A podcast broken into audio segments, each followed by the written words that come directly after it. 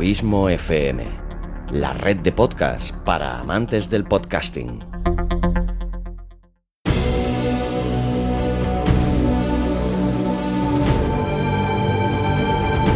Una producción de Abismo FM y Lorincisus, creada para todos aquellos que quieren disfrutar de su tiempo libre escuchando grandes historias.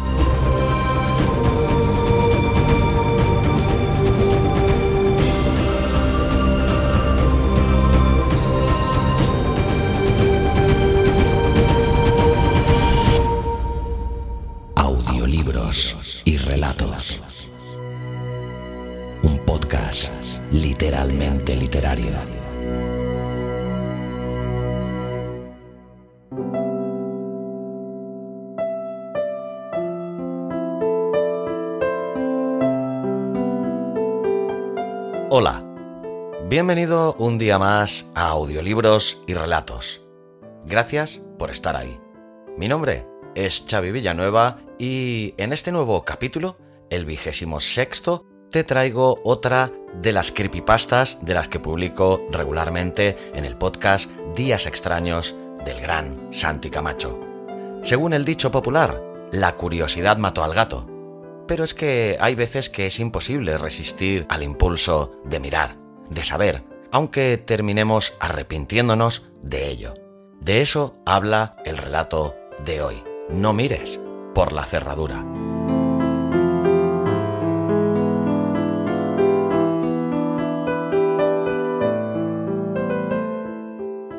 Pues bien, esta nueva creepypasta, la quinta ya que te presento y que espero que estés disfrutando, en este caso la historia nos plantea la nocturna llegada de un visitante a un misterioso motel de carretera.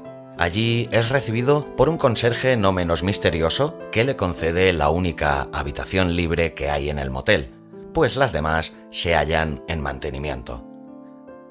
El conserje le informa de algo que apela a no ceder ante la curiosidad.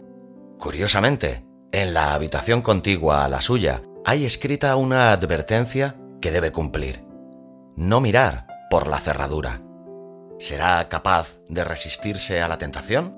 ¿Será capaz de no ceder ante la siempre seductora curiosidad? Si quieres saber estas respuestas y el devenir de la historia, ahora en breves momentos empezará el relato. Pero hoy algo que no he hecho con los anteriores capítulos, quiero hacer algo que considero que primero es de justicia y segundo, pues es un auténtico lujo, que es que ya que estos relatos, como te digo siempre, provienen de una sección del famoso podcast Días Extraños de Santiago Camacho, dedicada a las creepypastas, Considero que es muy oportuno que la breve presentación que hace Santi a cada uno de estos relatos te la voy a trasladar aquí en cada uno de los nuevos capítulos de Creepypasta que te traiga. Pues sin más, te dejo ya con esa particular voz y ese tono tan tranquilo que tiene mi amigo Santi Camacho.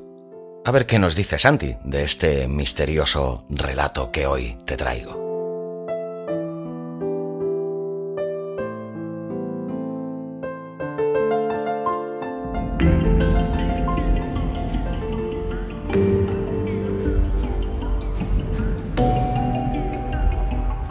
La curiosidad mató al gato, o al menos eso es lo que se dice. Cuando vemos una película de terror, resulta casi inevitable preguntarse qué es lo que lleva a determinados personajes a hacer cierto número de estupideces que les acaban conduciendo inevitablemente a una muerte normalmente dolorosa y aterradora. Bueno, nos preguntamos estas cosas hasta que al final estamos nosotros envueltos en una situación equiparable y terminamos haciendo las mismas cosas. Afortunadamente, con final feliz, si no, no estaríamos hablando de ello. Pero es que la curiosidad es algo tan poderoso, tan metido dentro de nuestro propio ADN que es capaz de poner en suspenso hasta la más elemental de las prudencias. Y claro, luego pasa lo que pasa. ¿Y qué es lo que pasa? Pues nos lo va a contar Xavi Villanueva en una de sus creepypastas.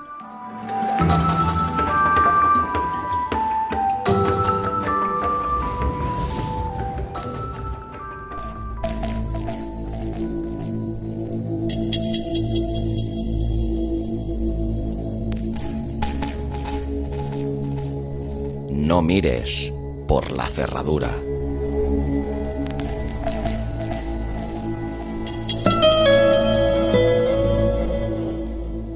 Es bastante común que, desde pequeños, nuestros padres nos enseñen a obedecer sus indicaciones, o bien las de otro adulto, y siempre y cuando sean para nuestro propio bien.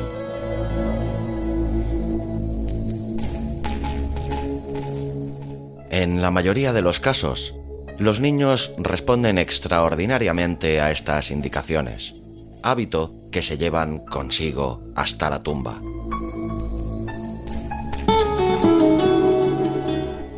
Por otra parte, están aquellos niños que, ya sea por rebeldía o porque les causa curiosidad el saber qué pasará si no la siguen, ignoran lo que, en el mejor de los casos, se les pide amablemente.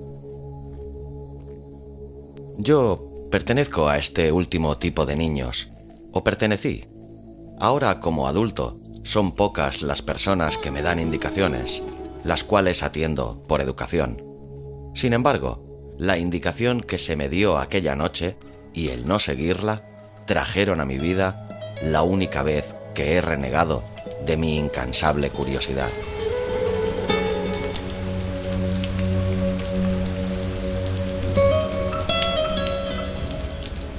La lluvia de esa noche y las altas horas que el reloj marcaba me obligó a hacer una parada en un motel a la orilla de la carretera, donde tuve que pasar la noche.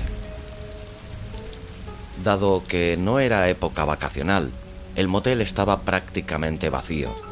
Cualquier ruido provocaba un eco profundo y penetrante.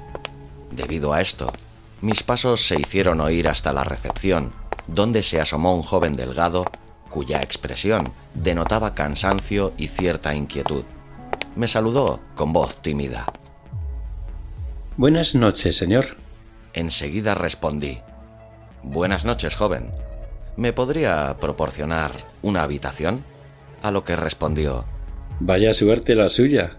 Solo hay una disponible, ya que las demás están en mantenimiento y una... bueno, no importa. Le asignaré la habitación 5. La pequeña pausa que el recepcionista hizo me llamó la atención, y como ya he mencionado, mi curiosidad reaccionó en ese mismo momento. Sin embargo, no fue necesario preguntar qué había con esa habitación, pues el joven, enseguida de entregarme la llave, me hizo un comentario. Aquí tiene la llave de su habitación, señor. Solo me queda decirle lo siguiente.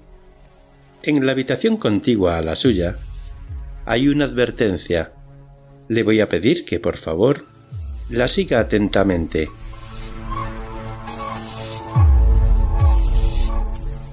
No pregunté por qué. Le di las gracias al recepcionista y me dirigí a la habitación.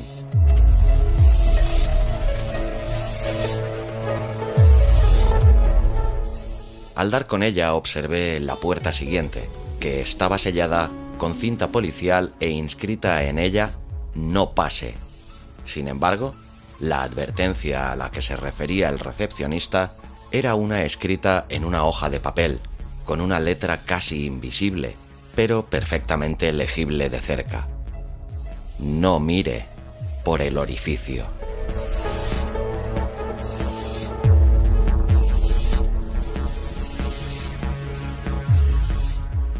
En ese momento, noté que la puerta no tenía picaporte, solo se encontraba el orificio donde se supone que éste debía estar. Sin embargo, el orificio se encontraba obstruido por la cinta policial. Por primera vez en la vida decidí obedecer una indicación y procedí a entrar a mi habitación y dormir, pues planeaba irme en cuanto despertara.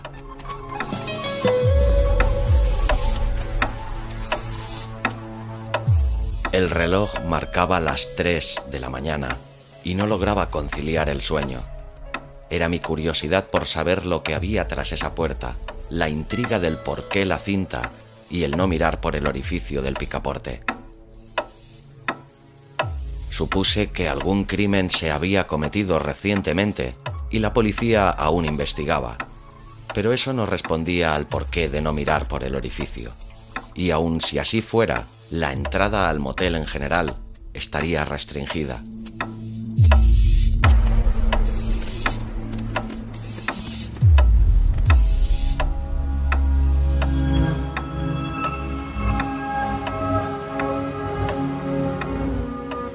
No lo resistí más. Me levanté de la cama y me dirigí hacia esa puerta. Toqué como si alguien estuviera ahí, esperando recibir respuesta, la cual no llegó. Traté de empujarla, pero estaba firmemente sellada. Solo quedaba una cosa por hacer.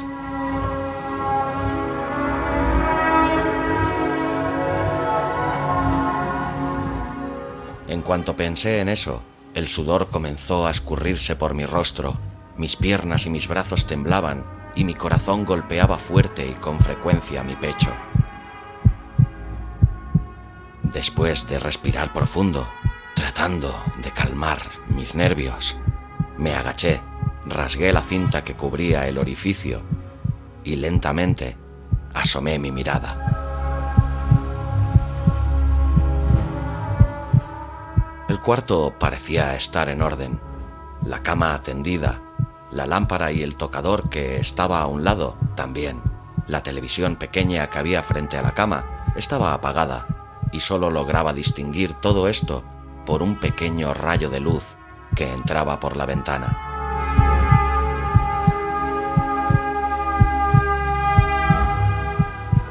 Seguí verificando la habitación cuando mi mirada se topó con una mujer sentada frente al tocador.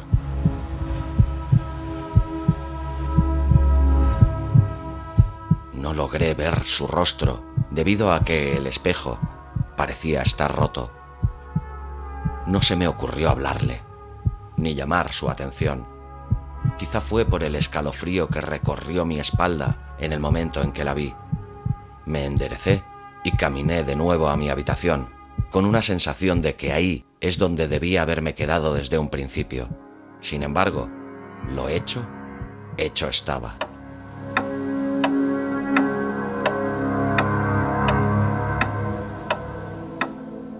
Por unas horas logré dormir, pero volví a despertar cerca de las siete, aún consternado por lo que había visto. Me dirigí una vez más a la habitación en cuestión y me asomé por el orificio. Esta vez no vi las cosas en orden, ni la cama, ni a la mujer. Solo observé un fondo completamente rojo, lo cual me pareció extraño y pensé que tal vez la mujer se había dado cuenta de que estuve observando y colocó alguna prenda en la puerta para que nadie hiciera lo mismo.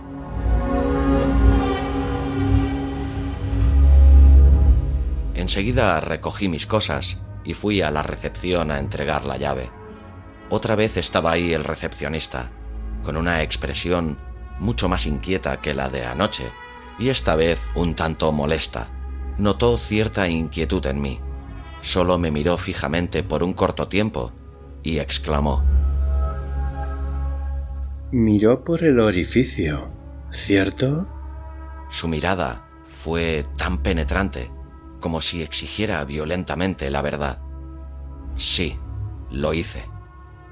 Su expresión ahora se tornó a una de tristeza, suspiró y me dijo.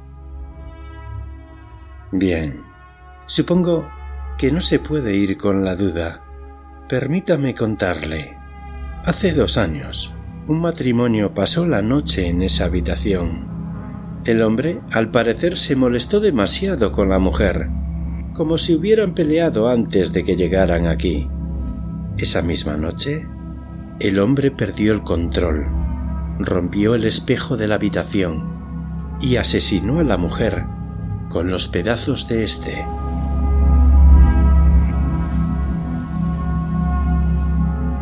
Después de que el cadáver de ella yacía en el suelo, frío y sin vida, le sacó los ojos. con los mismos pedazos de vidrio con los que le dio muerte.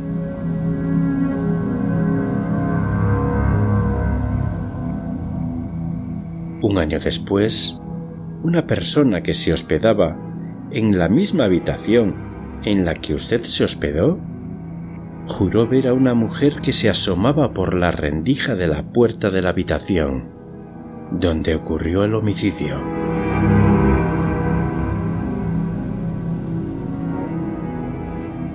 ¿Y era el fantasma de ella? dije yo. Sí, y solo pudo concentrarse en una cosa. ¿Cuál? Sus ojos rojos.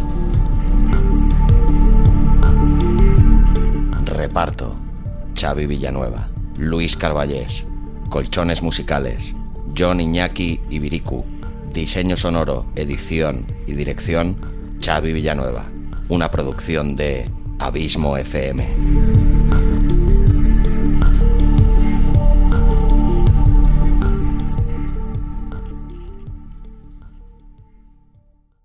Si te ha gustado el relato, ayúdanos a hacer crecer este proyecto compartiéndolo en tus redes sociales o dejándonos un comentario tanto en el propio podcast como en su correspondiente artículo en la web abismofm.com. Te recomiendo también que te suscribas al podcast sea cual sea la plataforma desde la que nos escuchas. Es totalmente gratuito. Si crees que nuestro proyecto es interesante, déjanos un tweet dándonos tu opinión con el hashtag audiolibros y relatos. Para seguirnos y comentarnos, sugerencias y peticiones, nos encontrarás tanto en Facebook como en Twitter, como Abismo FM y Lorincisus respectivamente. Audiolibros y relatos. Un podcast literalmente literario.